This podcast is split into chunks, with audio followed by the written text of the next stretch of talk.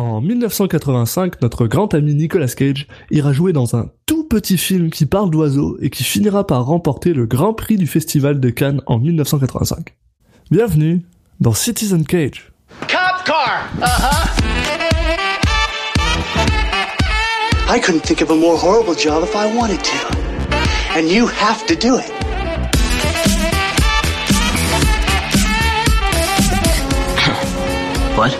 I'm gonna steal the Declaration of Independence.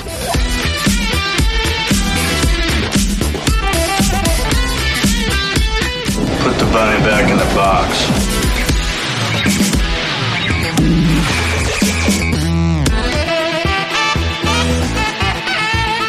I'd like to take his his face off.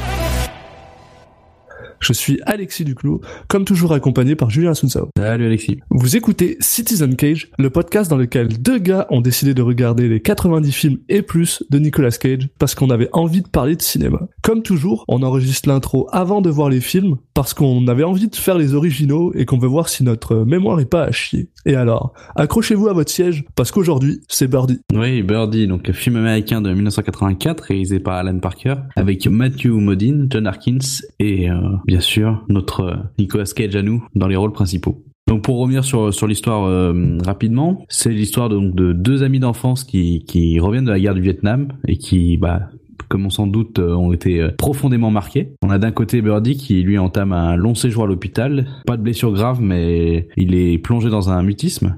Et de, de l'autre côté, son, son, son ami Al, qui lui est gravement blessé au visage pendant la guerre et qui bah, va tenter euh, tout ce qu'il peut pour euh, sortir son ami de, de son mutisme. Je sais pas si toi, c'est un film que tu, que tu avais vu, euh, Alexis? Alors, c'est un film que j'ai vu, mais un peu bizarrement, dans le sens où je l'ai vu quand j'avais 11 ans, je crois, pendant Bah. mes cours d'anglais. Ah. Et, et dans mes cours d'anglais, euh, euh, sans sous-titres à l'époque, et à l'époque, je parlais pas beaucoup d'anglais, on comprenait rien.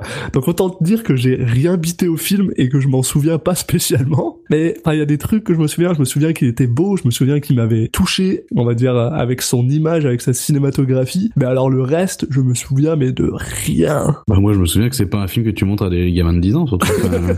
Enfin, moi je je, je, je, je l'ai vu il y a plus récemment donc euh, donc j'ai quand même en mémoire euh, bah, certaines scènes et il y en a qui sont bah, qui sont très dures quand même. hein. Bah de toute façon rien qu'en rien qu'en en racontant le, synopsis on se doute bien que bon un film qui traite sur les des des horreurs de la guerre et de ce que ça peut laisser comme trace euh, sur les gens euh, bon Ouais, non, euh, c'est pas vraiment euh, sûr que c'était la bonne chose à montrer à des enfants.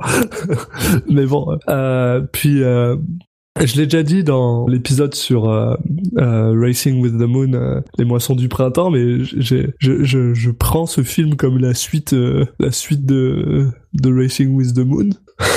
qui lui-même euh, qui, qui lui-même est la suite de Best of Time Exactement. Il y avait Nicolas Cage qui avait peur de partir à la guerre, Nicolas Cage qui part à la guerre, et Nicolas Cage qui revient de la guerre. C'est bon par la contre il- trilogie. euh, Il est parti pour la Seconde Guerre mondiale et puis il revient de la guerre du Vietnam. Donc le mec, il, il a fait la guerre a été longue. Quoi. La guerre a été longue pour Nicolas Cage. Sinon, euh, un peu plus sérieusement, si on revient sur notre ami Nicolas Cage, ben, il me semble que c'est un des personnages principaux, si je me souviens bien, donc quand même beaucoup de screen Bah, il y a time. assez peu de personnages au final. Oui. Euh, oui, c'est ça. Puis c'est quand même très dramatique, donc c'est un, un bon moyen pour lui ben, de flexer son côté dramatique. Bah, je pense que c'est- doit être l'acteur qui a le plus de, de temps à l'écran parce que bah, son il y en a pas mal aussi pour euh, pour son ami, mais vu qu'il est qu'il parle au final assez peu, vu le vu le synopsis, Ouais. c'est surtout euh, Nicolas Cage qui va pouvoir se mettre en avant. hein. Donc euh, ouais, de mémoire, moi c'était une, une performance marquante de la carrière de Cage. Ce dont je m'en souviens aussi, c'est voilà des quelques scènes qui sont qui sont très marquantes. Euh, justement visuellement euh, qui vont assez loin euh, pour bah, montrer les certains horreurs parce que ça, ça fonctionne sous, sous forme de flashback. Donc euh, et puis voilà, globalement un très bon souvenir. euh, donc euh, je suis assez assez content d'avoir l'occasion de le revoir. Mais pareil pour moi, je me, je c'est ça, j'ai j'ai très très peu de souvenirs de ce film. Tout ce que je me rappelle, c'est de quelques shots absolument iconiques, puis de- d'une certaine ambiance assez malaisante au final. Ça fait longtemps que j'ai envie de revoir ce film, puis du coup, ça me fait vraiment très très plaisir bah, qu'on ait l'opportunité de le faire. Et bah écoute, on est parti. On est parti. What's so great about their fucking world anyway? We'll just stay here and keep the hell out of it. I don't have to go get these bandages off. You see, I figured out what you're doing, Bertie. You're right. We should just hide out and not talk with anybody. And every so often, go crazy and run up the wall and spit and throw shit at them like the loony across the hall. Yeah, yeah that's what we can do. That's what we can do. Et on est de retour après avoir vu Birdie. Revu. Ouais. Revu. Mais, mais revu, ouais. Je pense que je vais revenir légèrement là-dessus parce que Oui, tu as quelque chose à nous avouer. Ouais, ouais, ouais, je pense, je, je pense que mes, mes souvenirs sont un peu bizarres parce que si j'ai vu ce film en cours d'anglais, je pense que mon prof était un psychopathe. Étonnamment, même pas juste à cause de la, de la violence parce que bah, le, le film est violent mais pas tant que ça, mais c'est surtout parce que genre, les mecs passent, enfin, surtout Birdie, là, Birdie passe la moitié du temps à poil dans le film. Donc, euh, je serais quand même étonné qu'il ait montré ça à des enfants de 10 ans. Par contre, je suis pas étonné que moi j'ai regardé ça tout seul dans mon coin euh, sur, euh, sur le câble ou je sais pas quoi parce que c'est bien mon genre et que j'en ai peut-être parlé ensuite dans un cours d'anglais et que c'est pour ça que je m'en rappelle comme ça. Mais euh, mais voilà. Donc euh, mea culpa là-dessus. Oh, tu comprends mon étonnement. euh. je, je le comprends un peu mieux, ouais. Ah ouais. Étonnant. Bon, bref. Euh, mais en tout cas, oui, clairement, j'avais vu ce film-là. Je me rappelle bien de certaines scènes. Je me rappelle bien surtout de la première scène en fait. On va commencer comme d'hab avec un petit déroulé. Et cette première scène dont je me rappelle bien, c'est euh, Matthew Modine qui joue Birdie, qui est dans un dans un hôpital psychiatrique dans les années euh, 70. Euh, bah, euh, je sais plus, mais en tout cas, c'est au retour, c'est peu après la fin de la guerre du Vietnam. Ouais, bah dans les années 60 alors. Dans les 70 voilà. C'est pas, c'est pas dans les années 90. Non, après la guerre du Vietnam. Euh, bah, ou pendant même, je pense que c'est plutôt même pendant, pas tout à fait Oui. après, bah bref. Dans les années 70, où il regarde euh, à l'extérieur de, de, de, de la fenêtre, pendant qu'on entend euh, la voix de notre ami Nicolas Cage très très rapidement, qui lui demande si euh, Birdie est OK. Et tout d'un coup, on voit, on, on coupe, et là on voit un gars qui se fait euh, transporter dans un dans un hôpital euh, militaire, qui a euh, des bandages sur la face, et ça nous prend vraiment pas longtemps avant de se rendre compte que ben c'est notre ami euh, Nicolas Cage. Et je pense que c'est le premier film qu'on voit où il est présent aussi rapidement. J'ai cru te dire, c'est le premier film qu'on voit où il a des bandages. Euh, oui, bah, en même temps, c'est pas, pas si- Oui. bah, il va, il va habituel comme, euh, comme rôle. Mais effectivement, bah, en fait, comme, peut-être comme Valley Girl ou en tout- ces films où c'est clairement euh, un des personnages principaux. Oui, très C'est une des, une des deux, deux têtes d'affiche. Il n'y a pas tant de personnages que ça. On va vraiment suivre euh, bah, euh, la vie de ces deux personnages par des flashbacks et puis ce qu'ils sont devenus euh, à leur retour de la guerre du Vietnam. Donc euh, Al, qui est donc Nicolas Cage, bah, est un petit peu très stressé par rapport au fait que sa face a, été reconstruite. Euh, on apprend très très rapidement que euh, Al a été appelé par un médecin, euh, par le médecin de Birdie, pour euh, qu'il puisse rencontrer Birdie à l'hôpital psychiatrique parce qu'ils espèrent que la présence de Al va faire revenir des souvenirs à Birdie qui est maintenant catatonique. Enfin, qui, qui est dans, plongé dans le mutisme en tout cas. Oui, mais il mange pas non plus, il bouge à moyen, il se met juste à poil, puis il regarde dehors, quoi. Il est pas, il est pas en grande forme quoi. Donc on, on voit Nicolas Cage donc qui, qui, qui prend le train et euh, il pense à Birdie. Donc soudainement on a un flashback de quand Cage était plus jeune, sauf qu'il a absolument pas l'air plus jeune. Oui, après c'est pas, c'est pas des, c'est pas 10-15 ans avant. Hein. Il remonte pas tant que ça, que ça. Donc c'est pas illogique qu'il ait pas tant vieilli que ça. Ce qui m'a très surpris c'est qu'on le voit qu'il est en train de jouer au baseball avec tous des enfants qui ont genre Oui. tous l'air d'avoir 12 ans et lui il en a l'air d'en avoir genre 18, Oui, oui, par contre, ça, oui. 19. Et ça c'était bizarre. Donc en gros, très très rapidement, ce qui se passe c'est qu'il joue au, au baseball, puis euh, il, dé- il envoie la balle chez la voisine qui est en fait la mère, bah, les parents de Birdie. Et euh, la mère de Birdie déteste les balles de baseball apparemment. On va l'apprendre, euh, ça, c'est récurrent dans, dans, dans le film. Ouais, on a tous cette euh, voisine chiante euh, chez qui il fallait absolument pas envoyer. Bah nous, c'est pas trop la balle, les balles de baseball en, en France, mais le ballon de foot, euh, voilà, il fallait pas l'envoyer là-bas parce que je savais qu'il allait pas revenir. C'est, d'ailleurs, c'est un truc que j'ai jamais compris euh, pourquoi pourquoi ces gens étaient comme ça. Mais bon, bref. Pourquoi vous aimez pas le fun, les vieux? Bref. Donc elle décide de garder la balle et bien sûr Nicolas Cage est euh, est vraiment euh, très très chiant et il finit par observer Birdie qui est un autre garçon de son âge euh, tout seul dans un arbre. Voilà, première Voilà, rencontre entre lui et Birdie.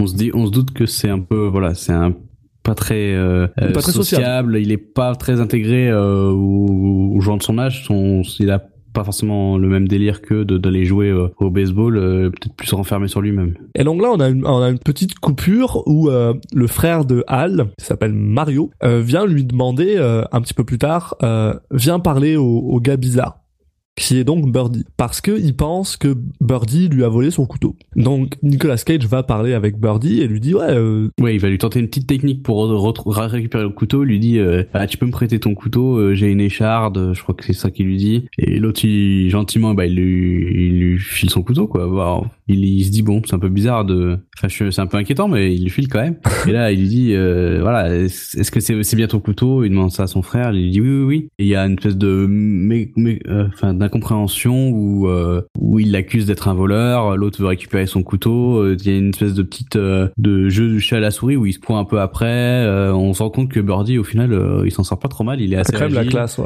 Ah ouais, il y a une, c'est une espèce de danse entre les deux là, parce que euh, le personnage du Nicolas Cage, lui, il a fait de la lutte, euh, de la lutte, euh, oui, c'est fin du, Ouh, de la lutte, ouais. du catch, Du catch, ouais, de la disent, de la lutte. Euh, donc euh, les deux, c'est pour ça qu'il est d'autant plus étonné que que l'autre bah, puisse avoir du répondant. Donc euh, il- à la fin de cette scène, euh, Birdie explique que bah, ce couteau, euh, effectivement, il l'a bien, enfin c'est, il l'a récupéré il y a pas longtemps, mais lui, il l'a acheté en fait à la personne qui l'a volé au frère. C'est pas, c'est pas lui qui a directement volé. Apprenant ça, euh, bah, Al euh, lui rend le couteau en disant, en disant à son frère, bah, on en rachètera un. voilà, il est là sur le coup, il, est- assez magnanime. hein. C'est ça, il est quand même assez magnanime avec avec Birdie. Et en repartant, il apprend que Birdie élève des pigeons. Il élève des pigeons pour en faire des pigeons voyageurs parce qu'il aime ça. Et après une petite discussion avec son frère, son frère lui dit bah écoute, euh, moi je connais plein de gens à l'école qui aimeraient ça si jamais ils avaient des, des pigeons voyageurs pour pouvoir s'envoyer des messages. Donc finalement, bah Nicolas Cage Et qui décide serait prêt à payer. et Ouais. qui serait prêt à payer pour ça. Donc Nicolas Cage, qui a l'air d'être le genre de personne qui aime bien l'argent, Ouais, puis il Comme aime tout le bien. monde. Voilà, il voit une opportunité. Et il... et qui a et qui a aussi l'air d'être euh, honnêtement intéressé par Birdie quoi. Il a quand même l'air d'être euh, d'être genre ah oui, ce gars a l'air bizarre, je vais aller voir ce qu'il fait. il est pas dans l'insulte. euh, justement, il est respectueux quand il lui rend le couteau en disant bah euh, lui il, est, euh, il a payé. Il, euh, il, enfin, il, il voulait pas ça. Il est voilà, il est- c'est pas le genre qui va l'insulter en le, le traitant de de taré, de mec bizarre. Non, non. euh, au final, ils vont devenir euh, assez rapidement amis. En fait. Vraiment très rapidement d'ailleurs. Oui, il y a un petit montage, euh. Juste, juste après voilà, on les voit, euh, ils montent euh, euh, donc ils sont à Philadelphia, donc ils montent en dessous du métro pour récupérer des euh, des pigeons qui sont sur les euh, sur les barres en métal en dessous des métros. Là. Mm, mm, C'est la structure métallique. euh. Les structures métalliques, voilà, ça c'est super dangereux. Ils sont Ouais. là, donc on voit un petit montage de eux qui essayent d'attraper des pigeons. Tout d'un coup, c'est des, c'est des meilleurs potes du monde. Ils sont en train de faire du vélo. Ils construisent une cabane dans, le, dans, dans les arbres pour mettre les pigeons dedans. On sait pas vraiment pourquoi ils deviennent des, des, des aussi bons potes si rapidement, mais ça a l'air d'être le cas. Donc ils arrivent à entraîner des pigeons. Ils sont, ils sont refaits. En Ils fait, il, il y a un peu, euh, il y aura le cas avec autre chose plus tard. On sent que euh, ils ont ils vivent une aventure ensemble en fait, où ils ont, ils, se mettent un espèce, ils se lancent dans un projet avec un objectif, et du coup, euh, ils se mettent à fond là-dessus. Et, et Cage, euh, même si la finalité peut paraître bizarre, ou, ou en tout cas, ou, ou Birdie euh, a lui des raisons euh, bizarres, euh, lui, ce qui l'intéresse, c'est un peu de, voilà, de, de suivre un projet et de, et de, de voir jusqu'où ils peuvent aller avec ça, quoi. S'amuser avec son pote, puis aussi de voir s'ils sont capables, bah, justement, de se faire de l'argent avec ça, de vendre des trucs, et puis juste d'aller jusqu'au bout du truc. Et à un moment, euh, Cage revient dans cette cabane qu'ils ont construite, euh, et euh, il croise son pote Birdie, qui est dans un costume qu'il a fabriqué lui-même, avec des pigeon. une tenue de pigeon avec des plumes de pigeon et qui dit à Nicolas Cage qu'il est en train d'en faire un pour lui. Et là, Cage commence à trouver ça un petit peu weird et il commence à dire ouais mais jamais je porterai cette merde. Paf, on coupe. Cut. Ils sont en train, ils sont en train de courir les deux dans leur costume de pigeon dans une espèce de d'usine, euh, je pense à une raffinerie probablement. Ouais, il y a un peu une carrière, un peu une raffinerie. Ouais, euh, voilà. ouais. Pour continuer à attraper des pigeons. Et euh, ils montent sur le, sur, sur le toit. D'ailleurs, ils montent vraiment très très haut. Ouais, bah, je pense qu'ils se sont fait un brainstorming. euh, Alors, quel est l'endroit le plus dangereux possible où il y a des pigeons Et bah, c'était là, quoi. Ouais, parce que j'espère qu'il y a d'autres endroits où tu peux trouver des pigeons, je pense. hein. Et bah, je je sais pas où. En tout cas, les, les pigeons, ils, ils sont toujours dans les endroits les, les plus dangereux du monde. Alors qu'en vrai, euh, tu vas dans n'importe quel parc, tu jettes des miettes de pain par terre et puis c'est bon. Hein. Mais bon. Parce qu'en plus, Birdie, il y va à fond, là, parce que le... Ah oui. Ok, il, il- monte sur, euh, sur... Non seulement il monte au point le plus haut possible, et ils sont contents, parce qu'ils sont genre, ah, on peut voir les étoiles, faudrait revenir voir les étoiles. Cage Cage est genre quelles étoiles y a pas d'étoiles. Et là, Birdie décide de se pencher sur le rebord. Et là, on, on parle, il y a probablement une chute d'un bon genre 10 mètres de haut, là. 10-15 mètres même. Mm, mm, mm. Et euh, il se penche au rebord et il dit à Cage, bah attrape-moi, attrape-moi les jambes parce que je vais, euh, je vais, bah tu sais genre je vais attraper le pigeon. Donc il attrape un pigeon, il le passe à Cage, ce qui est super dangereux parce que Cage a genre juste une seule main pour mettre le pigeon dans un sac pendant qu'il est en train de tenir l'autre. Bien sûr, ce qui doit arriver arrivera. Euh, Birdie se pète la gueule et rigole comme un con parce qu'il trouve que genre Cage prend ça trop au sérieux. Bah, en fait, oui. Enfin, il a à ce moment-là, il est suspendu au-dessus du vide, accroché au bord du toit. Et t'as Cage qui lui dit, euh, bah, euh, je vais chercher des secours. Enfin, il est un peu paniqué. Et puis l'autre, euh, ça a pas l'air drôle le, préoccuper. Il est d'une lucidité incroyable. Il se dit, attends, je vais faire une, je vais faire une technique là. Je vais aller sauter sur euh, le tas de terre qui est là-bas, comme si un tas de terre, ça, c'était mou. C'est c'est pas du sable, là. on parle pas, on n'est pas en train de parler du sable, on n'est pas en train de parler de quelque Euh, chose. C'est pas du sable, c'est pas de l'eau, c'est pas, voilà. C'est juste des cailloux. Mais bon, après, tu me Non, diras, bah, c'est pas le- des cailloux non plus, c'est c'est de la terre, mais c'est c'est de la terre meuble, c'est c'est c'est tassé, c'est pas. Bon, c'était, il avait pas forcément beaucoup mieux à faire, mais en tout cas, il fait un joli plongeon, euh, euh, saut acrobatique retourné triple axel. Avec un, ouais, un, un ralenti où on le voit voler pendant que genre Nicolas Cage est en train de courir pour essayer de le rattraper avant qu'il tombe. Bien sûr, il n'y arrive pas. Et l'autre tombe sur son dos, complètement genre.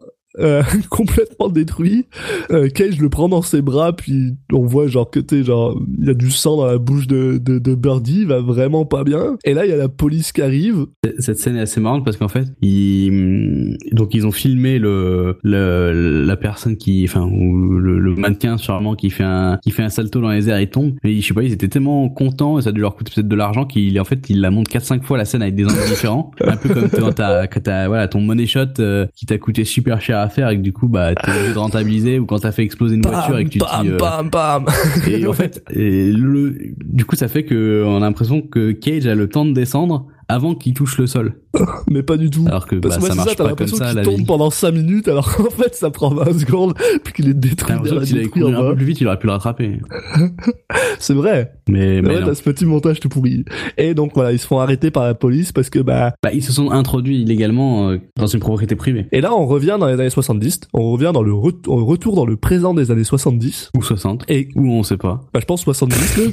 Euh, tu sais, après Woodstock quoi, clairement. Et Woodstock c'est en 69, donc. Ça se Donc tient. 70. Euh, Cage est venu voir donc Birdie à l'hôpital. Il, a- il arrive enfin à l'hôpital et là le médecin euh, de Birdie, qui est donc un psychiatre, euh, qui est aussi un, un major dans dans l'armée, qui est un major de l'armée américaine, Voilà, c'est un hôpital de l'armée. demande à Cage s'il trouve que Birdie bah, a l'air normal. À ce quoi il lui dit bah non. il- le mec est genre à- il est accroupi par terre, il regarde dans le vide, il, il dit rien. Non non, il ressemble pas à son pote. quoi. Ouais, il lui dit c'est vous le médecin, non? Enfin, C'est jamais rassurant quand t'as le médecin qui te fait venir et qui te demande de de- d'établir un, un diagnostic.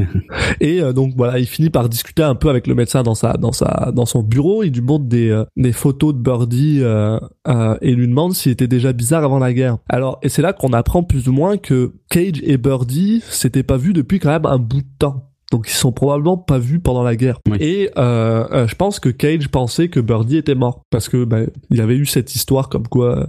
On apprendra plus tard. Mais donc il est quand même super heureux de revoir son, son pote. Et là, on, on a Cage qui dit son premier mensonge parce qu'il lui dit que non, euh, Birdie était pas du tout bizarre euh, avant la guerre. Que genre, ah, ils étaient juste des jeunes à Philadelphia et que à Philadelphie, bah, faut être un peu taré, quoi, pour, euh, pour survivre. Donc, euh, genre, porter des costumes de, de pigeons, quoi. Là aussi, on apprend un petit peu plus parce que ça reste un médecin, euh, un psychiatre de, de, de l'armée. Donc, bien sûr, euh, Nicolas Cage fait partie de l'armée. Il lui demande un petit peu plus, lui, comment est-ce qu'il se sent parce que voilà, Nicolas Cage a une, une mâchoire en métal, que en gros, s'il se prend un coup de poing, il peut mourir. oui, lui aussi a, reçu- a vécu une, une Un traumatisme. traumatisme, ouais. Donc voilà, il lui demande si voilà. Et euh, finalement, euh, le médecin demande à, à Cage d'aller voir Birdie dans sa cellule. Et donc Cage se retrouve face à face avec son ancien ami. Et Cage, lui, il est pas tout à fait sûr de ce qui se passe. Il pense que son son pote est en train de faker tout ça bah, pour pas retourner à la guerre. Ah, je, je sais pas s'il y pense vraiment, mais en tout cas, il dit, il dit un peu ça pour se rassurer. On dit, ça, serait quand même le, le la chose la plus la, plus facile à, à, ch- à inverser surtout. Il se dit, Oui. bah si le mec a juste fait semblant, euh, voilà, il a juste il a juste à s'arrêter et, et puis c'est bon, tout va bien. Mais j'ai l'impression que c'est plutôt dans ce sens-là et où il se dit allez euh, s'il te plaît euh, dis-moi que c'est juste que t'es en train de de, de feinter euh, que t'es en feinter la maladie et que tu voulais juste quitter le Vietnam mais mais ça a pas l'air d'être le cas Puis très clairement, Nicolas Cage est vraiment pas à l'aise avec genre l'hôpital psychiatrique, le fait qu'il y ait pas de bruit, que ce soit silencieux. Euh, il essaye de faire repartir la mémoire de Birdie en lui racontant des, des histoires, surtout par rapport au, au, au, fait euh, que sa, la mère de Birdie euh, volait toutes les balles de baseball qu'elle pouvait dès qu'elle pouvait et qu'ils et que en, en plusieurs années ils ont jamais réussi à les, les retrouver malgré le fait qu'ils les cherchaient. Mm. Et euh, donc il est en train d'essayer de, de, de, de jolt la, la, la mémoire de son ami en lui en lui parlant. Puis là, on a un troisième personnage qui rentre, qui est la l'infirmière Anna, qui va revenir plus ou moins souvent, qui vient pour nourrir euh, Birdie. Et Nicolas Cage est pas super à l'aise avec l'image de son pote euh, catatonique qui est obligé de se faire nourrir parce qu'il veut pas manger. Donc il décide d'aller se coucher parce qu'en plus, bah voilà, lui il vient de sortir de l'hôpital, il a pris le train, il a un peu la tête dans, dans tout ça, donc il va ouais il a il a Il besoin d'avoir un peu de repos après bah le choc de voir son ami dans cet état Exact. Puis là, on se rend compte quand même que ce que Cage a dit à Birdie a l'air quand même de, de, de l'atteindre parce que soudainement, il regarde vers le ciel, puis on passe à un flashback. Mm. Ce qui veut probablement dire que ça se passe dans sa tête. Et là, donc on voit euh, bah Birdie justement qui qui se fait examiner euh, le dos le dos et, et, la, et surtout la jambe. En fait, il a eu Oui, la chance deux, de ouais. juste avoir la jambe pétée et que le reste, il a pas son dos, euh, il a pas mal au dos, il a pas de problème. Il a juste une jambe pétée. Euh, il s'en sort très très bien ouais Ouais, il s'en sort très très bien. Cage est, est en demi costume de pigeon assis à côté d'une femme, puis il, il lui parle de ses inquiétudes parce qu'il a peur que si s'est blessé le dos, c'est blablabla, ça va le faire chier toute sa vie. Il y a la mère de, en parallèle, oui, il y a la mère de Birdie qui, qui décide de détruire leur pigeonnier parce que elle se dit voilà, c'est à cause de ça qu'il qu'il prend des risques. Euh, bah, elle a pas, elle a envie de, de couper court à leur euh, à leur délire autour des pigeons euh, pour qu'ils arrêtent de faire un peu n'importe quoi juste pour en récupérer. Donc elle décide de bah, de tout détruire, de, de brûler pour le pour lui faire oublier un peu ce ce délire, même si on bah ça sera compliqué, ça va ça dépasse l'envie de juste se faire un business avec des pigeons voyageurs. On a on a on a également Al euh, bah une fois que que, que Birdie est sorti bah euh, décide de lui annoncer que que les pigeons euh, eux sont sont morts. Ouais. Euh, Enfin, il y en a une partie qui, une partie qui ont été empoisonnés par la mer, l'autre partie qui, imagine, a été attrapée par le boucher du coin qui, qui, qui bah, qui, voilà, qui en a profité pour, euh, pour Qui apparemment mange du pigeon, ouais. oui, oui, bah voilà. Donc, euh, qui tout ce qui traîne, de toute façon, il prend. Euh, donc, euh, bah, Birdie lui décide de- d'un peu de, nier l'évidence en disant mais non, non, non, ils ont vu qu'il y avait le boucher, donc ils ont fait demi-tour et ils vont très bien. Euh, tu sens que bah voilà, euh, il, était très attaché, à, il est très attaché aux, aux oiseaux et, et que ça lui fait vraiment du mal d'imaginer qu'il puisse euh, avoir tous été attrapés par le boucher. Donc On se rend compte, voilà, que Birdie, son obsession pour les oiseaux est pas juste liée au fait qu'il veut entraîner des pigeons à être des pigeons voyageurs, qu'il y a autre chose derrière. Il aime vraiment les oiseaux. Il commence d'ailleurs à parler beaucoup d'oiseaux. d'oiseaux et puis de, de voler en règle générale. euh, D'ailleurs, il- on, on- on revient un petit peu. euh, alors, alors, il va se passer souvent ça dans, dans ce film. C'est-à-dire que va y avoir un flashback sur un truc. On va revenir à Birdie qui est en, en général à poil sur son lit en train de regarder dehors. Puis on va avoir un autre flashback sur un autre truc. Puis là, voilà, on a un autre flashback sur Birdie qui a construit une cage en dessous de son lit parce qu'il a un lit, euh, un lit, euh, un bunk bed. superposés, ouais. Voilà, un lit superposé, mais il n'y a pas de lit en bas. Donc il, il a, il a, il a construit une immense cage, puis il dort une fois de plus à poil dans sa cage. Et là, un autre flashback où euh, Nicolas Cage dit à, à, Birdie, à Matthew Modine, que bah, laisse tomber les pigeons, laisse tomber tout ça, viens m'aider à réparer une vieille, une Ford qui a la casse. Voilà, c'est leur nouvelle aventure. Et euh, même si même s'il n'y a pas de, pigeons ou d'oiseaux qui sont concernés, bah en fait, euh, euh, comment il s'appelle, Birdie va, va être à fond là-dedans. Donc ils sont vraiment dans une logique de de On, ouais, on fait des aventures. ouais c'est ça voilà. d'avoir un projet ensemble et c'est ça qui les qui tient un peu leur amitié Donc ils finissent par acheter cette voiture à la casse, non sans euh, quelques problèmes parce que Cage a pas tout à fait l'argent, mais Birdie lui en passe. Ils finissent par acheter la voiture et ils la poussent jusqu'à devant la maison euh, de Cage où euh, On fait la connaissance. On fait la connaissance de son père qui lui dit ah euh, tu utilises pas mes outils et euh, si jamais t'as besoin de de- de- d'enregistrer cette voiture comme t'es trop jeune je vais l'enregistrer pour toi. Donc là on suppose qu'ils ils doivent avoir à peu près 16 ans quelque chose comme ça. C'est à peu près le seul moment où on se rend compte c'est quoi leur âge. Et euh, donc ils commencent à réparer la, la bagnole devant le trottoir. Euh, ils réussissent à la réparer Ouais. finalement ils réussissent à la faire démarrer et ils jouent là ils jouent un petit peu j'ai trouvé cette scène Mm. vraiment très touchante très très amusante où c'est juste deux potes ils ont fait démarrer la voiture ils sont toujours en, en, en parking finalement. Ils, ils, ils, ils bougent pas avec la voiture mais ils font genre ah on est sur l'autoroute. Ah mon dieu on est poursuivi par la police. Euh, Birdie qui euh, cabotine qui passe derrière qui fait genre oula euh, c'était proche et tout. Et on voit voilà on voit ces deux bons potes euh, dans une soirée un peu chaude. Euh, et voilà. Et là soudainement euh, Birdie dit à Nicolas Cage qu'il est jamais allé à l'océan. Oui. donc il décide de partir Ah à oui, Atlantic City. d'y remédier tout de suite. euh. voilà, ah, ils partent à Atlantic City avec euh, avec la voiture qu'ils ont pas le droit de conduire parce qu'ils sont trop jeunes et euh, Birdie est tout content d'être dans l'eau parce que c'est la première fois, il essaye de se noyer. c'est clairement ce qu'il fait. hein. Il, Bah, il essaie de, fait genre, de tenir de sa tenir, euh, respiration le plus longtemps possible sous l'eau. J'ai marqué un truc qui m'a vraiment très très fait rire, c'est euh, c'est euh, Nicolas Cage qui qui compte, qui fait genre one Mississippi, two Mississippi, puis à un moment il commence à s'inquiéter, il fait genre it's a 15 Mississippi, Birdie, puis il fait juste, il est juste vraiment très stressé. Ouais, et puis il compte Et- quand même déjà et- un peu à l'arrache. hein. Et on apprend que Nicolas Cage sait pas nager. Et parce qu'il le dit, voilà, c'est juste pas nager. Ouais, bah, je pensais que ça servirait. gens à cette époque aussi.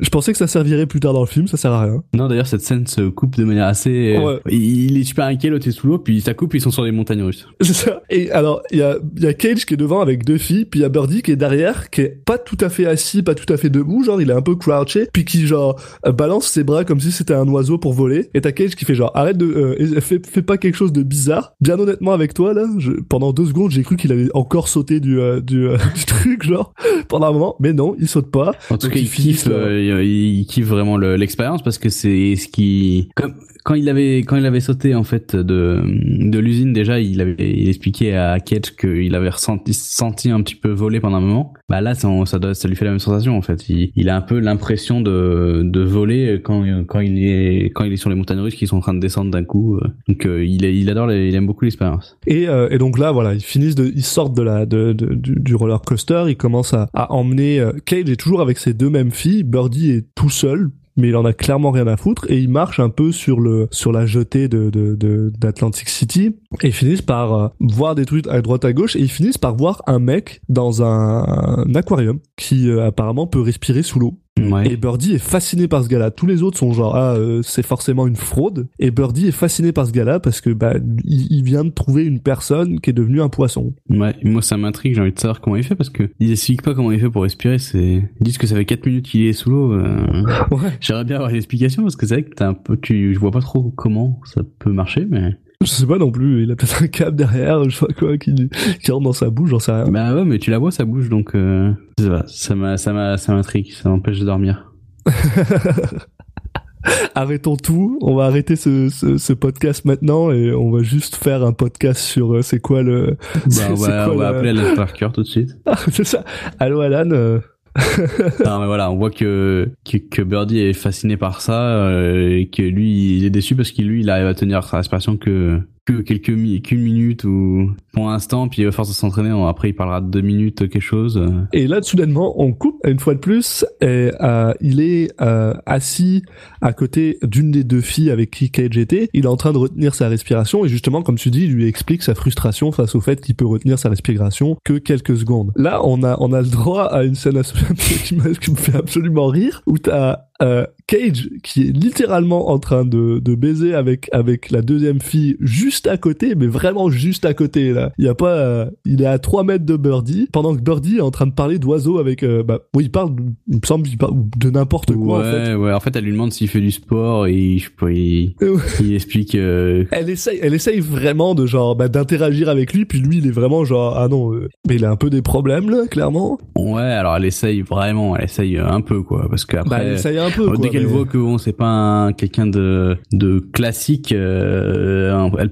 un cap comme si d'un coup ça devenait un mec dangereux. euh, Bon. Et voilà, donc elle se lève, puis elle commence à aller, euh, à, à- à- à aller dire à Nicolas Cage et, sa, et son ami qui sont en train de coucher ensemble juste devant eux, qui fait quand c'est que vous avez fini, moi je veux partir, moi je m'en vais, je vais dans ma voiture, allez viens, je m'en vais. Donc là, bah bien sûr la fille, euh, bah comme probablement que c'est l'autre qui l'a conduite, bah elle est obligée de partir. Et on a le droit à un magnifique euh, gros plan sur Nicolas Cage qui se retourne vers Birdie avec genre la tête euh, en mode déception complète, genre qu'est-ce que tu me fais mon gars Pourquoi tu me fais ça? Une fois encore, ça recoupe, il, il refait jour soudainement, ils sont en train de marcher sur la plage et euh, il commence à parler de nichon parce que euh, Birdie comprend pas, vraiment pas c'est quoi, genre L'intérêt. Très clairement on apprend que ce mec est probablement asexué ou quelque chose comme ça, que ça l'intéresse pas, puis c'est tout à fait c'est tout à fait normal, mais Cage lui arrive pas à comprendre ça, il lui dit non mais c'est pas c'est pas juste ça, c'est genre c'est c'est bon en gros il, lui fait il lui fait un magnifique euh, euh, plaidoyer pour les pour euh, pour les saints et euh, soudainement il y a la police qui arrive et qui les arrête parce que ben c'est à vous la Ford là-bas? Ah mais vous avez pas le droit de la conduire. Donc ils se retrouvent dans une prison à Atlantic City et ils sont obligés d'attendre les parents de, de Nicolas Cage. Ben parce que euh, la voiture est euh, enregistrée au nom du père. Mm. Et bien sûr, quand le père arrive, euh, bah ça se passe pas bien pour Nicolas Ouais. Al, il, déjà, il sait qu'il va, il sait qu'il va en prendre une, quoi. Parce que même quand il est dans la cellule, il explique que lui, bon, au final, il est pas si mal dans la cellule qu'il, qu'il est pas si content de voir son père arriver. Il sait que, voilà, qu'il, va s'en prendre une. Et ça loupe pas. D'ailleurs, petite scène qui m'a fait Oui. rire où euh, il, il marche, il marche pour euh, retourner jusqu'à la voiture euh, qu'ils ont volée finalement, parce qu'ils ont volé la voiture qui est techniquement pas à eux, même si c'est la leur. Et au moment où il ouvre la porte pour laisser rentrer Al, il lui met une claque dans la face et euh, on- voit Nicolas Cage qui monte derrière à côté de à côté de Birdie et puis qui commence à chialer. Et c'était c'est une scène qui m'a fait rire pendant que le père essaye de démarrer la voiture et qui galère. Il galère et puis t'as Birdie qui sort une phrase euh, complètement, euh, improbable à ce moment-là où tout le monde est un peu dégoûté de la vie et lui, il leur demande si, si il pense à ce que pensent les oiseaux des fois. Enfin, alors qu'il y a un gros silence. Il lui, il lui demande est-ce que tu penses que, comment comment nous euh, nous, nous voient les les oiseaux qui passent au-dessus de nous en ce moment? Puis les jeux sont genre ta gueule! Donc voilà puis là on revient euh, dans les années 70 On revient au présent, ouais. ouais on revient au présent et Cage hurle un peu sur Birdie il commence à être un peu frustré parce que bah il lui parle pas il lui dit écoute euh, est-ce que ça va encore être un moment où je me parle tout seul euh, euh, voilà. Et là il lui dit ah ça y est finalement t'es devenu un oiseau pour de vrai t'es juste comme ça et puis tu tu fais plus rien et c'est pour ça qu'il se pose de cette manière. Puis voilà, et c'est tout. Et là, on repasse dans un flashback. Oui, on a Birdie qui, bah, qui rend visite à, à une femme qui a l'air passionnée d'oiseaux. On sait pas trop exactement ce que c'est cet endroit, mais en fait, euh, bah, elle a une, une sorte de volière où il y a plein d'oiseaux qui sont en liberté, et puis elle a euh, un, un monsieur qui est, qui est sourd, qui, qui, qui aime bien passer du temps ici, une autre Qui personne. enfin, souffle dans un oiseau. Ouais. oui, J'ai pas compris ce qu'il faisait, mais bon. je sais pas, j'ai le, je sais pas si au début je croyais qu'il essayait de le réanimer. Enfin bon, je sais pas. ouais, moi aussi. Bon, en gros, euh, voilà, d'autres gens qui sont passionnés d'oiseaux, et là ils tombent, euh, bah ils tombent amoureux entre guillemets du d'un d'un canari qui Perta. qui euh, bah qui est un peu euh, à la base on a l'impression qu'il est venu pour chercher euh, un, un oiseau qui puisse se reproduire mais finalement euh, il voit euh, il voit cet oiseau un peu foufou qui vole dans tous les sens qui a l'air habituellement farouche mais qui qui se pose quand même sur sa sur sa main donc comme s'il l'avait un petit peu déjà adopté donc il décide de repartir avec celui-là Et là, encore une fois, un autre flashback, un autre, une autre coupure, puis on apprend Nicolas Cage est en train d'aider Birdie avec une espèce de contraption bizarre avec des ailes et à le porter et là il lui dit ouais ouais mon père il a revendu la voiture euh, je vais je vais je te donnerai l'argent euh, euh, sois pas fâché mais euh, Birdie est vraiment fâché parce que c'est le principe pour le principe c'était sa voiture c'était pas à lui de la vendre. Bah, plus que sa voiture c'était leur voiture c'était c'était le- leur voiture c'était ça c'est aussi un symbole de leur amitié donc c'est un peu ça qui les C'est fait ça. chier Et, et donc, ben, Birdie décide vraiment de d'aller parler au père de, de Nicolas Cage et lui met gueule dessus complet. Birdie gueule sur le père à Cage en disant c'était pas à vous de vendre la voiture, à qui vous l'avez vendue, blablabla. Finalement, on apprend que le gars à qui il l'a vendu c'est peut-être un petit peu un gars de la mafia et qu'il faut pas trop aller le faire chier. Donc, euh, la seule chose qu'ils finissent réellement à faire, bah, c'est récupérer l'argent qu'ils ont utilisé pour vendre la voiture finalement. Et et Birdie genre bah c'est pas assez, tu peux tout garder. Il dit à Cage garde tout, moi je m'en fous c'était la voiture que je voulais. Et c'est là où il y a, y a Al, donc euh, Nicolas Cage, qui, bah, qui fait, qui fait une remarque, c'est qu'en fait, lui, il a jamais, euh, il a jamais eu le courage de, de s'opposer comme ça à son père. Et au final, Birdie, quand on voit que même si c'est quelqu'un qui est un peu réservé et tout, quand il veut quelque chose, il, il hésite pas, à, enfin, quand il y a quelque chose qui lui tient à cœur, il hésite pas à monter le ton et à vraiment prendre les choses en main. Et, et donc là, on revient une fois de plus au présent où justement euh, Al dit ça à Birdie et là, il a un, un énorme, euh, comment dire, épisode post-traumatique quand il essaye de sortir de la cage de Bird, bah, de la cage de la, de la, de la cellule de, de, de Birdie parce que il aime pas être enfermé. T'as fait un beau lapsus, hein. Hein? Je dis, tu fais un, t'as fait un beau lapsus, cage, ouais, la entre cage, la cage et, euh, Bah, c'est un peu ça. Ah oui, c'est c'est un oiseau qui est clairement ça, enfermé. ouais. C'est clairement ça. Donc voilà, euh, Cage freak out. Il, il a un épisode dans lequel il se revoit dans la guerre quand quand il y a quand justement quand il y a une mine qui lui pète dans la face. On, on se rend compte qu'il refait ce rêve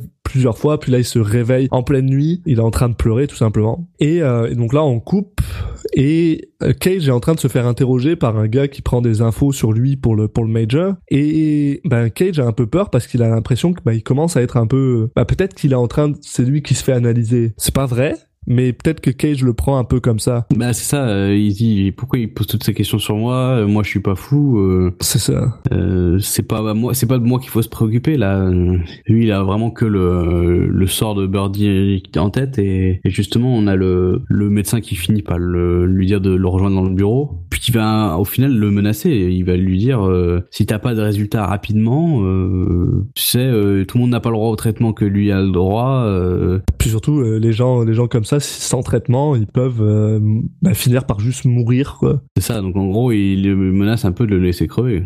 Et je pense qu'il y a aussi le fait que le, le, le docteur se rend compte que parce que c'est la deuxième fois parce qu'au début il lui a demandé est-ce que Birdie était crazy avant? Hmm. Cage lui a dit non là il lui demande c'est quoi qui s'est passé avec la voiture? Ouais, ils sont qu'il y Ah, louches, c'est un malentendu avec mon papa. Il, il, il- peut-être que le médecin sent qu'il lui cache des choses et qu'il est genre oh euh, te fous pas de ma gueule là j'essaye d'aider ton pote. Dis-moi la vérité genre. Après une fois de plus on coupe et là il y a Nicolas Cage qui est en train de manger de manger de donner à manger à Birdie qui semble se laisser faire. Mm. Donc on a l'impression qu'il y a une espèce de, de petite évolution. Bah, qui reconnaît en fait euh, qu'il a un peu rec- reconnu son, son ami en fait euh, parce que on apprend on nous dit au début du film que qu'il laisse personne le, le nourrir à part euh, la nurse C'est ça. donc Anna mais là donc euh, c'est d'autant plus étonnant bah, qu'il accepte aussi bien de, de se faire nourrir par euh, Nicolas Cage Et donc, euh, euh, il essaie une fois de plus, il essaie de lui parler, mais ça marche pas vraiment. Et là, donc voilà, on a un retour, un flashback. Là, on a, en Birdie, on apprend vraiment qu'il a une grosse passion pour les oiseaux parce qu'il est en train de faire une présentation devant sa classe sur comment les oiseaux volent, c'est quoi les plumes, machin, tout en faisant voler une espèce de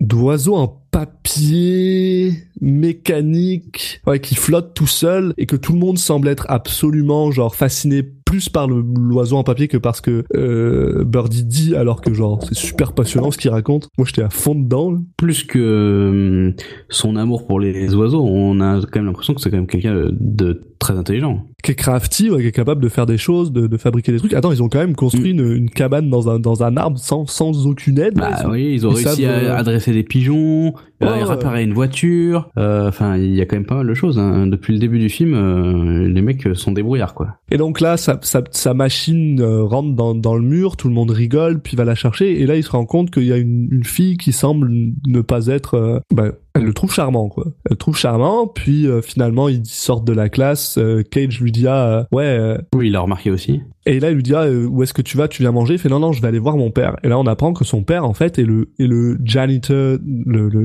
le, l'homme à Le tout faire de- concierge, de, de l'école, oui. finalement, le concierge de l'école, et il va le voir pendant qu'il est en train de pelleter du, du, du charbon dans la, dans la, dans le furnace de la, de, de l'école. Et là, il commence à lui parler parce qu'il lui dit, moi, ce que je veux, c'est acheter un autre canari, euh, pour, bah, justement, pouvoir faire, euh, comme tu disais tantôt, euh, bah, pour pouvoir les faire se reproduire. Mm. Donc là, le gars lui dit, bon, écoute, euh, ta mère, ça l'emmerde, le- l'oiseau, là, il fait chier, mais bon, je vais, tu sais, je vais, est-ce que c'est vraiment ça que tu veux faire? C'est ça que tu veux faire de ta vie? Parce que, genre, ses parents ont peur que Birdie finisse comme, bah, comme son père, finalement, parce que son père, lui aussi, a suivi un, un truc qu'il aimait faire et dans lequel il était bon, mais que plus, plus personne veut faire. Et il a peur que Birdie fasse, fasse la même chose, mais, mais il se rend compte aussi, ben ouais, voilà, Birdie aime vraiment les oiseaux. Donc il dit, bon, bah, je vais essayer de convaincre sa mère. C'est une scène assez touchante où où il y a une vraie connexion entre le, père et le fils. Il, le père se, ah, lui explique qu'il a un peu vécu la même chose et puis il lui explique vraiment que sa mère, euh, bon, elle, au début on l'a, on l'a- quand elle rencontre, c'est surtout la, la chieuse de service, la voisine chieuse, mais en fait, voilà, qu'elle, qu'elle, elle, elle aime vraiment, qu'elle, a- qu'elle a, qu'elle s'inquiète vraiment pour lui. Donc euh, Voilà. c'est une scène assez, voilà, assez sympa. Et, euh, et là, euh, bon bah voilà, il finit par avoir son son son, son souhait, il finit par avoir une un deuxième euh, un deuxième oiseau qu'il a appelé Al parce qu'il trouve que l'oiseau se bat tout le temps et qu'il veut toujours se barrer, voilà. Et euh, au même moment, il y a justement Al qui vient voir Birdie, qui se rend compte qu'il a un deuxième oiseau, il fait ah c'est cool. Et là, il voit Birdie commencer à faire des bruits d'oiseaux et il commence à trouver ça un peu un peu bizarre. Mais on reste pas plus là-dessus. Puis là, soudainement, Cage et Birdie font du fitness, sont en train de euh, soulever des poids dans la dans le jardin. Ouais, mais ils ont pas le même objectif. Ouais, voilà. Cage, c'est vraiment pour avoir des muscles. Et d'ailleurs, il est fucking ripped. Là, il, est- il est vraiment musclé. Et Birdie, lui, ce qu'il veut, c'est juste se muscler le dos pour pouvoir voler plus rapidement avec l'espèce de contraption que j'avais parlé tantôt, qui sont en fait des ailes en papier qui va se servir pour essayer de voler. Et d'ailleurs, ça coupe. Et là, ils sont dans une espèce de, de, euh, De décharge à ciel ouvert, on va dire. décharge publique à ciel ouvert où Birdie a ses, ses- ses ailes sur son dos, monte sur la, la le comment dire, monte sur le vélo. Ils ont fait une petite plateforme sur le vélo sur lequel ils peuvent s'installer pour euh, pouvoir prendre de la vitesse et ensuite euh, s'élancer euh, en profitant de la bah, de le de la butte qui et de la voilà de la butte qui redescend pour euh, pouvoir s'élancer dans le vide et, et voler normalement jusqu'à un matelas qu'ils ont qu'ils ont déposé un peu plus loin. Et euh, ça marche pas. Ça, ça, ça marche deux secondes, quoi. Moi, En fait, ça marche pas, mais ça marche pas si mal que ça. Franchement, euh, c'est pendant un moment, euh, ils volent de manière assez euh, linéaire. Bah, il, il plane en fait. Mm. il plane et finit par atterrir dans une espèce de pas de de Bah, d'un étang, ouais. Mais c'est pas si mal quand même pour un gamin qui a fait ça dans son coin. euh. En tout cas, ça, ça peut lui donner envie de continuer en se disant qu'il est pas si loin, quoi. Ce qui est pas forcément une bonne idée, mais en tout cas.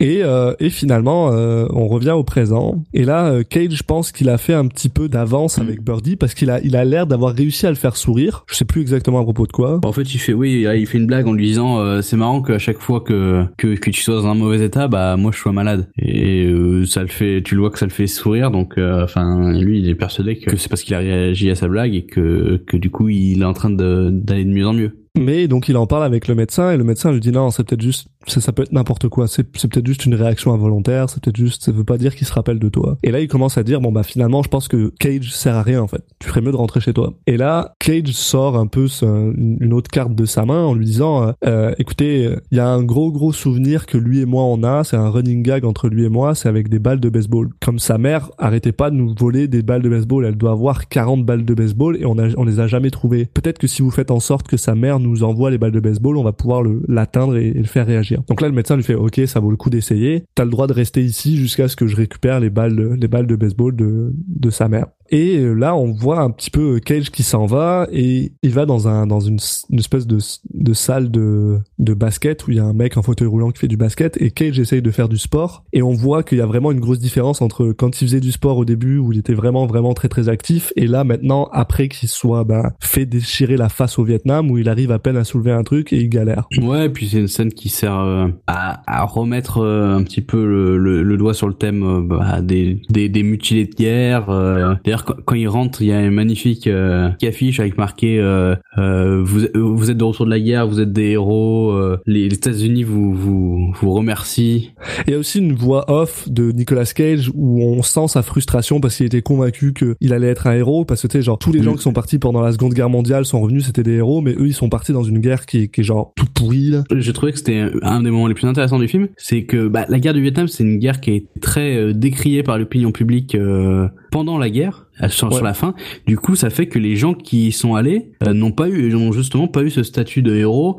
en- alors que c'était pas de leur faute quoi enfin eux ils se sont allés à la guerre euh, euh, c'est pas c'est ils font pas partie des gens qui ont décidé ils avaient pas toutes les clés le fait que que l'opinion était contre cette guerre ne veut pas dire que les gens qui y sont allés étaient des, des mauvaises personnes et du coup ils ont eu ils ont eu euh, à la fois euh, bah, le le le mauvais côté de, de vivre l'horreur de la guerre euh, bah, pour euh, pas mal d'être mutilé, euh, de revenir euh, bah, pas entier quoi, pour ceux qui revenaient déjà. Et en même temps, euh, le deuxième euh, effet qui se coule entre guillemets, c'est de que même en revenant dans des après avoir vécu l'horreur, bah ils pouvaient même pas se permettre de, de bah, d'être bien accueillis. euh, même ils étaient en plus, ils devaient faire face à une opinion qui était contre eux quand quand ils revenaient. Donc c'est peut-être les voilà, c'est ça, c'est peut-être une des pires guerres à ce niveau-là pour mentalement le, revenir du, du front. Euh, euh, après, on, peut dire que c'est un peu la même chose pour les guerres euh, récentes, mais qui, à, à chaque fois sont un petit peu contre l'opinion publique,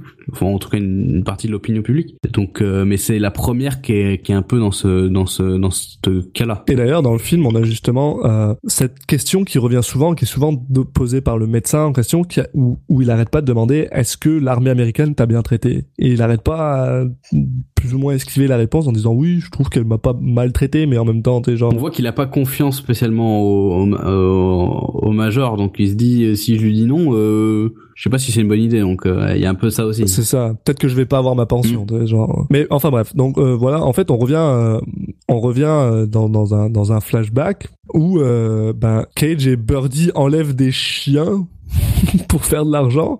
Parce que voilà ils veulent ils veulent une nouvelle aventure ils veulent se faire de l'argent. Et ils sont avec un gars qui lui son job c'est de ramasser les chiens errants. Et il dit que c'est voilà c'est ça donne un service à la ville. Et là on a on a euh, deux petites euh, scénettes euh, coup sur coup où ils essayent de ramasser des chiens euh, à droite à gauche sous fond de musique euh, baila baila Oui. la bamba qui, qui arrive deux fois. Et donc ils essayent d'attraper des pauvres chiens. D'ailleurs c'est la scène avec les chiens la, la- genre tu vois tellement que les chiens ils sont juste refaits d'être là. Et t'as juste des t'as juste des bruits genre de chiens méchants qui grognent sont... tu, et tu vois la tête du chien elle est juste tout content tout heureux t'es genre ok Cette gars. scène, elle est très, elle est très très drôle parce qu'il y a le, le mec justement qui dit, euh, il y a un tout petit chien qui a l'air tout gentil au milieu et il dit c'est leur leader. Je vais voir le et il euh, n'arrive pas et tout. Enfin, c'est une scène qui est volontairement humoristique, hein, mais, Oui, très mais, clairement, euh, c'est vrai que ça casse un peu le ton, mais c'est sympa. euh, ça, voilà, ça, ça permet de pas toujours être que dans la noirceur. euh. En général, les flashbacks euh, sont Oui. souvent, euh, pas tous, mais sont souvent, euh, voilà, c'est un peu le, on se rappelle des temps où tout ce, voilà, où on était heureux, où on n'avait pas de, on, pas de préoccupation sur, euh, sur qu'est-ce que je vais faire de ma vie maintenant. euh. Puis c'est surtout bien accueilli après justement le, le monologue Mm. très euh, lourd sur la guerre du Vietnam juste avant. Donc c'est quand même pas mal. Et donc voilà, ils, ils arrêtent ces chiens et ils, ils commencent à partir pour les emmener quelque part, on sait pas encore. Puis là il y a un gars qui est genre, Eh, vous avez mon chien dans votre dans votre truc, commence à, à essayer de ramer le, le camion avec sa voiture. Il rentre dedans, il fait, Eh, qu'est-ce que tu veux, qu'est-ce que tu fais, grand malade, arrête de nous de nous rentrer dedans. Puis le gars il fait, ouais, euh, vous avez mon chien derrière, euh, machin. Et t'as Birdie qui fait, ouais, mais si si à son chien derrière, euh, Bah, faut lui rendre, rends-lui quoi. Et l'autre fait genre non, je vais pas faire ça, je suis juste arrivé, gros connard. Et le truc où ils sont juste arrivés, c'est quoi? Bah c'est un abattoir Ouais. pour euh, faire de la viande. Donc en fait, le mec vend des chiens euh, errants à ces gars-là qui tuent des chevaux et qui tuent n'importe quoi pour faire de la bouffe. Ça a même de la bouche pour chien en fait, ce qu'il explique. De la bouffe pour tout, ouais. Donc voilà. c'est à dire que bah ça les dégoûte quoi de savoir euh, encore plus que voilà ils peuvent faire de la bouffe pour chien donc les chiens vont manger eux-mêmes de- du chien enfin c'est donc là voyant ça ils décident de, bah, de de libérer les chiens de il y a Birdie qui saute sur le justement le le le, Le- le qui conducteur là, chiens. qui qui en plus qui a une, une masse corporelle assez imposante. Donc euh, c'est assez marrant de enfin, c'est un peu une bradie qui lui saute dessus mais mais au final ils arrivent à s'en sortir ils arrivent à, à libérer puis à partir en courant C'est ça. Et, et là, euh, donc on revient dans le présent, et après avoir parlé de chien, bah on parle de chat. Et euh, Birdie est, a une soudainement, une- il est en train de se faire euh, se faire euh, laver par euh, par Anna. Et là, Cage lui dit, commence à lui hurler dessus en lui disant ils vont me renvoyer chez moi, euh, ça va, c'est voilà, on, on va on va pas, faut, que- faut que tu réagisses maintenant. Et là, euh, Birdie a soudainement la vision d'un chat qui a en fait, euh, quand il était jeune, il y avait un chat chez lui qui est monté dans sa chambre puis qui a bouffé euh, un des deux oiseaux qui a bouffé Al en fait, l'oiseau Al. Heureusement, il avait eu le temps de faire son son travail et et il y avait des des œufs qui étaient qui étaient sur le point d'arriver mais mais voilà il a perdu un oiseau il le il, il le prend il le vit vraiment très très mal Ah, euh, L'oiseau, je suis pas sûr qu'il soit mort parce que euh, sur la fin de la scène, il se remet à bouger. Donc, euh, je... si si il est il- parce attends que c'est euh, après, est-ce qu'il meurt pas dans un deuxième temps? Non t'as raison il est pas Voilà. mort il est pas Parce mort que ça m'a mis le doute. Moi, j'ai commencé à noter, bah, il est mort. Et puis à la toute fin, il rebouge un peu. Donc, euh, a priori, ça va. Pour cette fois. Donc après, il y a encore euh, deux trois trucs avec Cage qui s'énerve, euh, Cage qui commence un peu à draguer la, la, la nurse. Bon, ça c'est pas super euh, important, mais Bah, on revient. Non, euh, non, c'est pas important, mais ça, Ouais. c'est- Il y a, il y a ce petit moment où Cage essaye de, de, de voir en dessous de son bandage, mais il y arrive toujours pas, tandis que Birdie est toujours à poil sur son lit en train de regarder dehors. Et puis, soudainement, on refait un flashback où Birdie parle d'un rêve bizarre où, en fait, il devient un oiseau. Et là, on a une espèce de de, de, de truc assez magnifique que j'ai vraiment trouvé super beau où Birdie est en train d'observer des œufs en train de de de- d'éclore. Et ils sont vraiment filmés en gros plan et c'est vraiment bah, c'est vraiment des vrais œufs qui éclorent. ça, il utilise des jumelles en fait pour euh, pour voir euh, de en très gros plan et c'est un spectacle qui, le, bah, qui le saisit quoi. Parce que de voir euh, arriver à la vie ces ces, ces oiseaux c'est des êtres voilà qui euh, euh, le plus. Exact. Et soudainement on apprend que Birdie est obligé d'aller à une prom.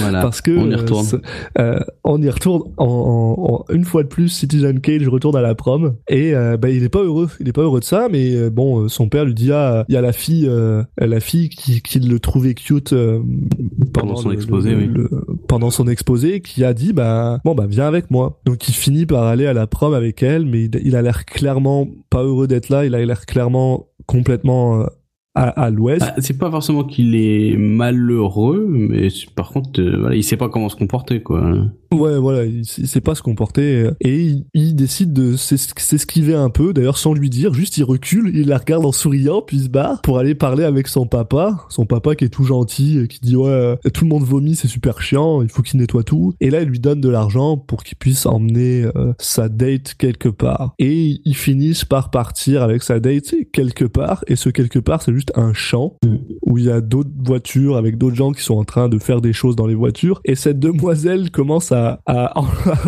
c'est une des scènes qui m'a le plus fait rire du film parce que euh, ok elle enlève son soutien-gorge parce qu'elle veut bah, qu'il se passe quelque chose avec Birdie même si elle aussi elle a l'air un peu euh, elle a pas l'air de savoir comment ça se passe non plus ce genre de choses C'est un peu ça, et puis elle lui dit une, phrase qui est un peu qui est, qui est assez bizarre, c'est qu'elle lui dit euh, bon bah je sais que tu voulais pas trop euh, y aller avec moi à la soirée, mais bon euh, euh, tu as t'as quand même été gentil de venir et d'être d'être gentil avec moi, donc maintenant je te laisse savoir ce que tu veux. Sauf que lui, mais lui il veut pas ça veut, et donc elle enlève son soutien-gorge puis tout ce qu'il fait c'est genre il, il, il prend ses seins mais genre il appuie dessus comme un klaxon deux fois Mais en fait, il de chaque veut- côté Il y a Cage qui lui a expliqué pourquoi c'était bien, donc il veut Ouais. tester, mais bon, il ça a veut tester pas l'air de. mais et il a un petit sourire niais puis il est juste genre ok Bon, bah, voilà. c'est voilà. et du coup elle se rhabille au, au début je pense qu'elle pense que c'est elle le problème mais finalement elle se rend compte que bah c'est peut-être peut-être juste Birdie qui est asexué puis qu'il est pas genre son cerveau marche pas comme ça là. et, et...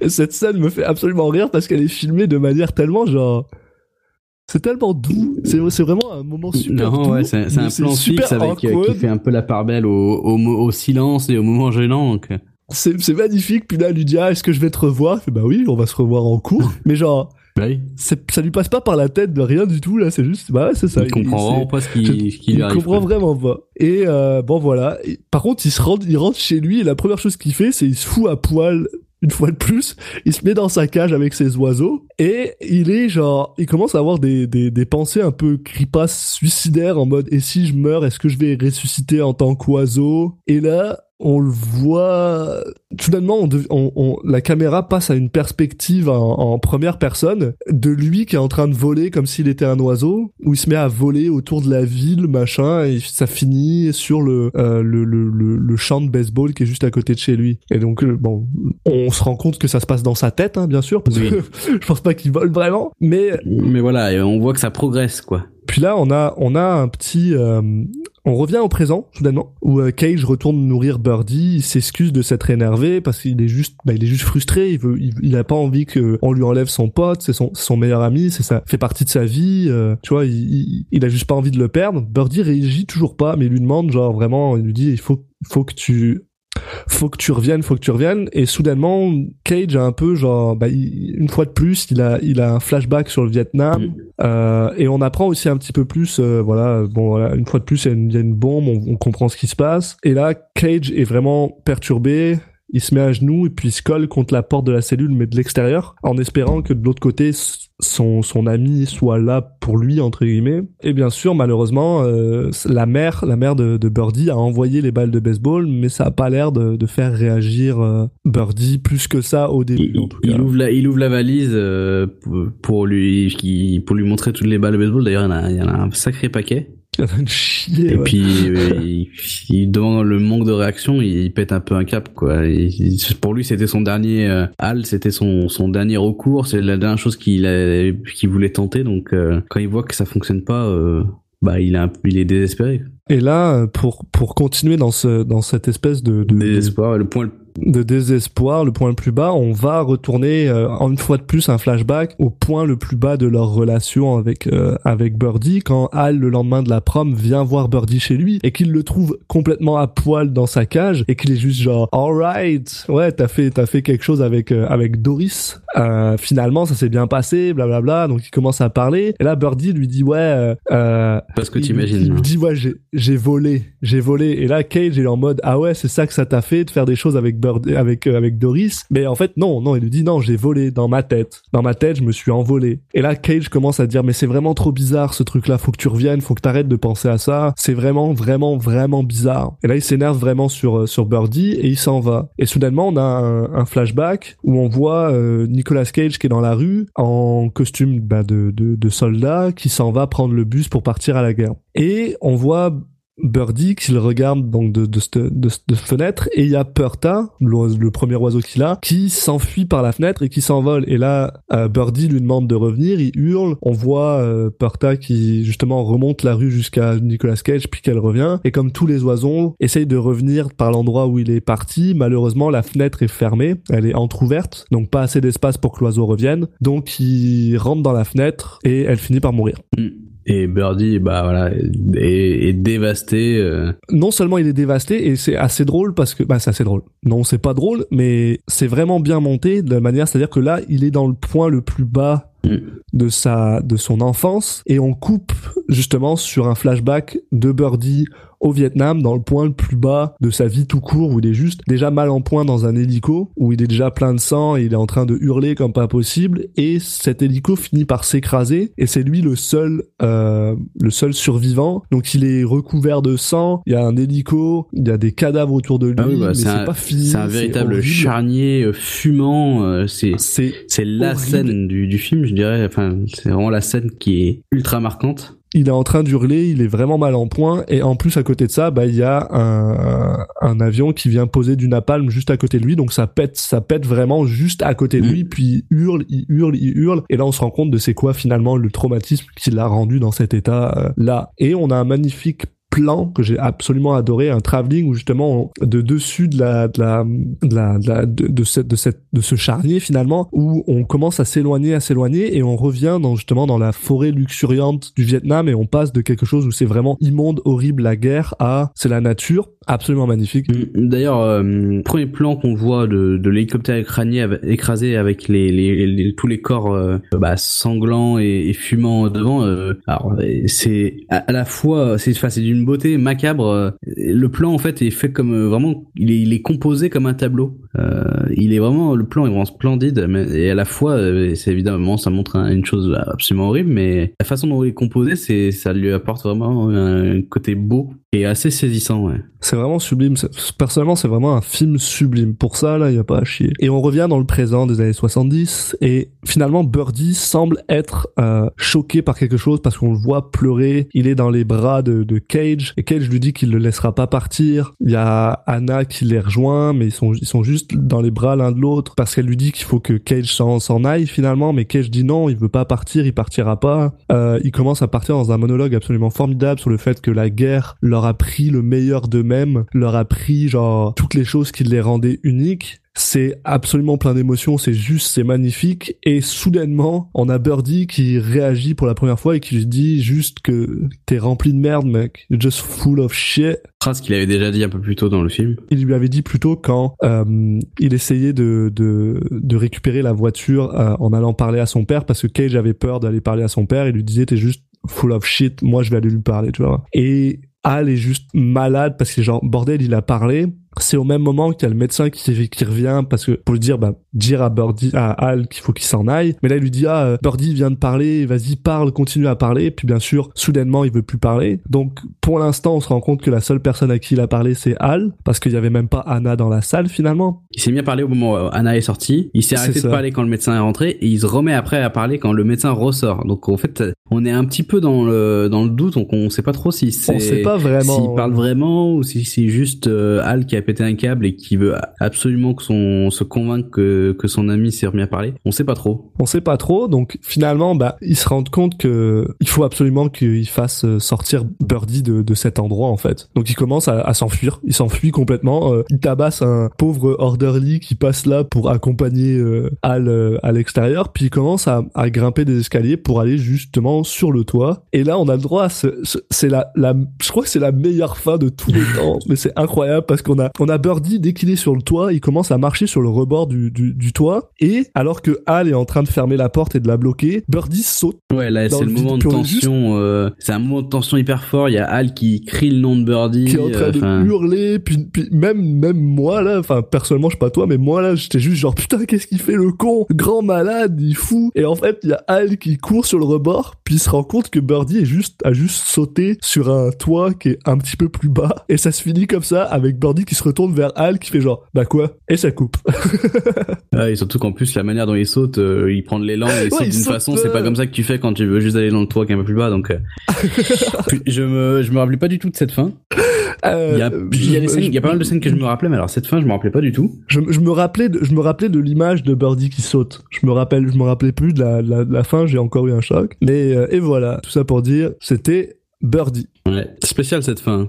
Je sais pas trop quoi en penser. Elle est, elle est, elle est vraiment très bizarre justement parce que, en fait, je pense que c'est, c'est, j'adore ce genre de fin ouverte qui te laisse. C'est à toi de choisir. C'est toi qui choisis ce que tu veux. Il y a le côté fin ouverte, mais c'est surtout que c'est une rupture de ton totale quoi. Parce qu'en fait, ça, ça finit sur un, un quelque chose d'humoristique. Ouais, mais il y a, y a, quand même deux trois trucs humoristes. Mais, mais, mais oui, je suis tout à fait d'accord avec toi. C'est, c'est, c'est très spécial. C'est, c'est aussi pour ça que personnellement, mais ça c'est moi, j'ai plutôt tendance à croire que qui se passe à la fin, c'est dans la tête de, oui, de Hal. Moi aussi, oui. Que parce que voilà, c'est c'est trop c'est trop une bonne fin pour un truc aussi. Euh, bah en fait une bonne fin, on n'en sait rien. On sait même pas s'ils finissent par par s'évader ou quoi que ce soit. Mais, mais voilà. oui, oui, c'est en fait la fin ne nous dit rien.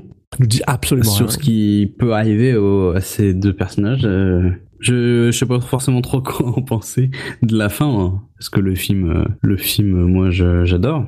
Euh, beaucoup film exceptionnel. Je suis, j'ai, j'ai toujours été déjà personnellement, euh, j'aime beaucoup, euh, j'aime beaucoup Alan Parker. J'aime beaucoup le, le réalisateur de ce film, Alan Parker, qui est aussi, euh, qui est un, un gars qui a eu euh, plusieurs Oscars euh, pour des films comme Mississippi Burning, euh, euh, Midnight Express, de ce genre de choses. Il a, il a, c'est, c'est un gars qui, qui a, qui a quand même un œil qui est quand même, qui est quand même bien. Puis ce film est beau, man. Ce film est beau. Il est, il est. C'est, assez drôle parce que tu vois, euh, la semaine, la, la, la fois dernière, on a parlé de de, de de de Cotton Club, qui est un film qui finalement dans sa structure est pas forcément mieux parce que parce que la structure de Birdie c'est pareil, c'est on passe de flashback à un autre truc, on revient, on repart, on revient, on repart. Mais au moins il est déjà un peu plus concentré sur la guerre du Vietnam et sur ce gars qui est vraiment très bizarre. Oui, le, il sait ce qu'il veut dire. Il a peu, il a pas tant de personnages que ça. Mais il y a aussi le fait que c'est genre c'est c'est onirique, ça passe de l'un à l'autre sans aucun aucun mal. C'est c'est c'est fou Il y, là, on passe il y a souvent une logique de transition entre le flashback et ce qui est le présent quand même. Donc euh, ça permet d'avoir un fil aussi qui est pas totalement, même s'il y en a quelques-uns qui qui qui sont euh, différents de ce qui se passe, mais mais de toute façon vu que c'est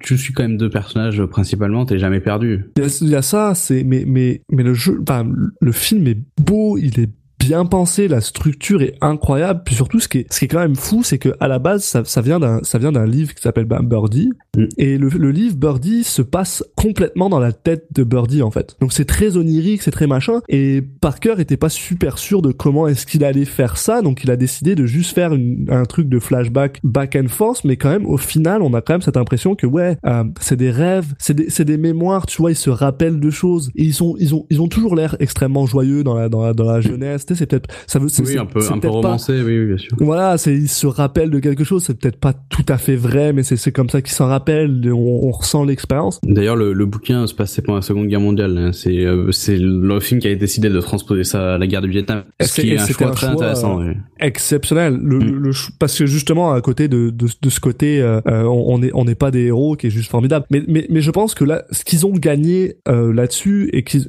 qu'ils ont perdu avec World War II par exemple c'est que à aucun moment dans le film on nous on nous montre que Birdie et euh, et Cage veulent aller à la guerre et je pense que c'est plus facile Bah d'ailleurs, on voit pas euh, Birdie aller à la guerre. Non c'est ça On, on le les voit quitte, pas, il y a on juste qui y va tout seul et c'est tout. C'est ça. Et je pense que c'est plus facile, c'est, c'est, ça aurait été plus facile dans un setting de, de Seconde Guerre mondiale où justement, bah, tu sais, euh, oui, faut aller, faut aller sauver les, faut aller sauver les gens des nazis. Tu sais, c'est, c'est un message fort. Alors que là, déjà, déjà à l'époque, pendant la guerre, même au début de la guerre, il y avait déjà des protestes. Bah, ça participe un peu justement à ce thème-là de bah, des gens qui au final qui sont allés dans une guerre qu'ils comprenaient pas quoi. Ouais, mais c'est plus difficile parce que parce que on, on, se- on se rend compte très rapidement que Birdie et même Nicolas Cage sont quand même des ils sont pas si cons que ça, ils comprennent des choses, ils comprennent des choses, ils comprennent des choses et j'ai tendance à croire que s'ils avaient eu des journaux avec des des, des tu sais qui parlent de des manifestations ce genre de trucs, c'est un peu plus difficile pour moi de réconcilier ça alors que dans un setting de Seconde Guerre mondiale, ça aurait été extrêmement simple pour moi de dire ah bah c'est juste des gars qui veulent aller se battre et euh, et sauver le monde, tu vois. Après le, le, le film s'en fout de ça. hein. Enfin, il, le film s'en fout complètement et il décide de pas en parler, euh, euh, ça m'a pas posé spécialement problème. Surtout que bon, il suffit pas de, forcément d'être au courant des choses pour euh, faire le choix forcément de, de ne pas y aller parce que c'était pas, enfin l'opinion euh, était, il y avait une, une opinion dissidente, euh, mais pour la plupart des gens, ça a été naturel aussi de servir le, son pays. Il y a pas, c'est pas que des gens idiots qui forcément se. Non, non, non, c'est ce pas, pas, pas euh, ce que je dis.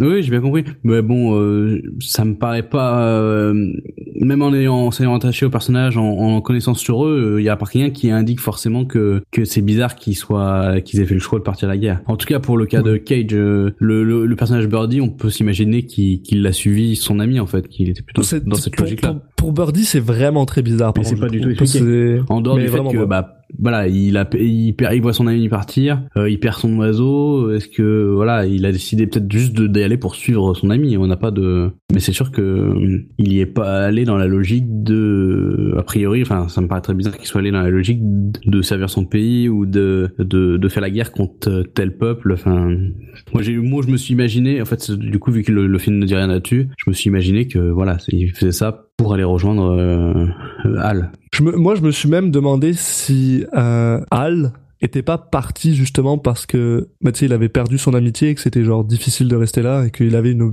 une porte de sortie pour aller justement ailleurs Ouais, je sais pas trop parce que en fait euh, le, la, le moment où il y a un peu cette amitié qui se casse, c'est le moment où en fait il était déjà en train de, de dire au revoir avant de partir à la guerre.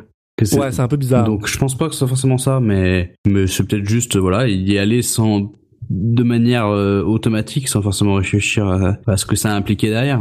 c'est vrai qu'il faut reconnaître que c'est pas forcément super important dans le film Non. en tant que tel donc c'est pas grave et et par contre là là on va on va revenir un peu sur les deux acteurs genre Modine et surtout Cage parce qu'on parle de Cage mais mon mon dieu que genre waouh genre Ah bah les deux sont sont excellents. ouais. sont exceptionnels. Puis ce qui est assez drôle, c'est qu'il faut savoir que Matthew Modine, à la base, il avait, euh, il avait auditionné pour le rôle de Hal. Et c'est Parker qui a décidé de le caster à Bird- à- en tant que Birdie parce qu'il il trouvait que genre il était plus quiet, il avait cette espèce de côté introverti qui, mar- qui marchait bien. Mm. Et le mec, genre, apparemment, était juste complètement, ben, je sais pas, t'imagines, tu veux être casté comme le second rôle entre guillemets, même si c'est au final ils sont quand même assez Oui. euh, bien bien équilibrés. Puis tu finis par être genre le gars rôle titre, ça doit ça doit être euh, ça doit être fucking weird. Puis surtout, comment est-ce que tu travailles ce rôle-là qui est quand même fascinant. Puis pareil, genre Nicolas Cage, incroyable. Jusque là, on l'a vu faire, des- on l'a vu faire des films qui ont aucun rapport. Alors oui, il a, il a souvent eu des, des films qui parlaient de guerre ou des films qui, qui étaient dedans, mais ses performances étaient pas du tout comme ça. C'est clairement Oui, hein, c'est euh, comparable. je crois Bah, qu'il le dit d'ailleurs que lui, il était complètement terrifié par ça parce qu'il avait jamais fait ça et c'est c'est c'est c'est fou parce qu'il faut qu'il aille dans des endroits émotionnellement que ben qui sont Euh, quand même assez, assez on en parlait un quoi. petit peu lors du dernier épisode où je disais que justement Cage il sortait pas forcément trop de sa zone de confort. Il était un peu toujours dans le même type de rôle, le même type de personnage. Ouais. Là cette fois, euh, il est clairement sorti. Là, et là, il est, il est sorti à fond euh, et, et ça, et ça, ça a bien marché. Là, il y a pas de, il en fait pas trop. Là, il est vraiment euh, dans le juste ton à chaque fois.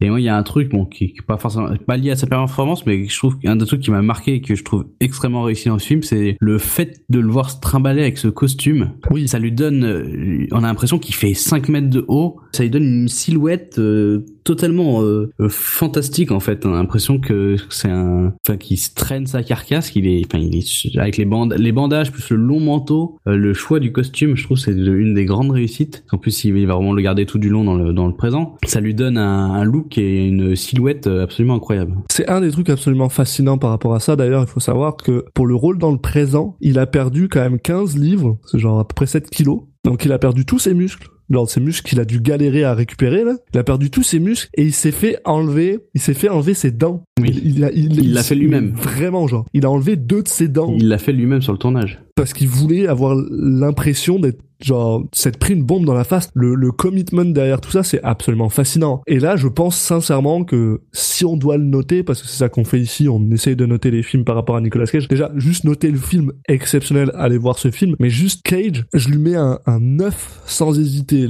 Pour moi, c'est toujours pas top Cage. Là. On n'est pas top Cage, mais on est genre dans un truc où il s'est où c'est où s'est donné à fond, où il a essayé, où, où il est où il est juste. euh, ça lui arrive de surjouer parfois, ça lui arrive de repartir dans ces espèces de de de, cabotinage, mais il y a pas un seul moment où tu peux pas le comprendre. On comprend d'où ça vient quand il est en, en mode PTSD, ça ça ça revient, c'est c'est malade. Quand il est jeune, il est il est innocent, il est d'une justesse formidable. Puis moi, je lui donne un 9 sans souci là. Ouais, bah je vais, je vais pas euh, dévier de, de ton avis là-dessus. C'est euh, bah voilà une performance maîtrisée, euh, très très maîtrisée. Et oui, c'est pas une performance à la Cage dans où tu comme tu on peut l'imaginer. Il a juste juste parfaitement incarné le personnage euh, sans en faire trop. euh, dans les accès ou dans les moments justement de où le, le personnage perd un peu pied ou euh, bah pète un peu un cap parce qu'il les choses avancent pas. euh, même là, il, il le fait, mais il le fait pas forcément à la Cage. Quoi. Il est, il le fait différemment, mais très, de manière très réussie. Donc euh, non, euh, bah sans doute, bah sa meilleure performance, je pense de depuis le début de sa carrière en fait. Euh, je pense qu'on peut le dire de manière assez tranquille. Absolument. Puis c'est ça. Il est vraiment dans sa bonne période là. un, un film absolument beau avec une musique qui est une soundtrack que j'adore qui en plus est en plus écrit et composé par monsieur Peter Gabriel qui était son premier travail en tant que genre auteur de musique sur un film puis tout marche bien c'est un film qui c'est un film qui dure deux heures et il passe à une vitesse Voilà, il y a une gestion, une, enfin une gestion du rythme. parfaite En règle générale, enfin, moi, je trouve que c'est souvent ce qui fait la différence entre un bon et un mauvais film, c'est, c'est comment le, bah, bah, tout, enfin, la réalisation, mais le montage, le, les, même les acteurs, enfin, tout, comment ça participe à, à avoir un rythme qui est, qui est maîtrisé et qui est parfait par rapport à ce qu'il veut raconter. Et là, je trouve que le rythme est parfait.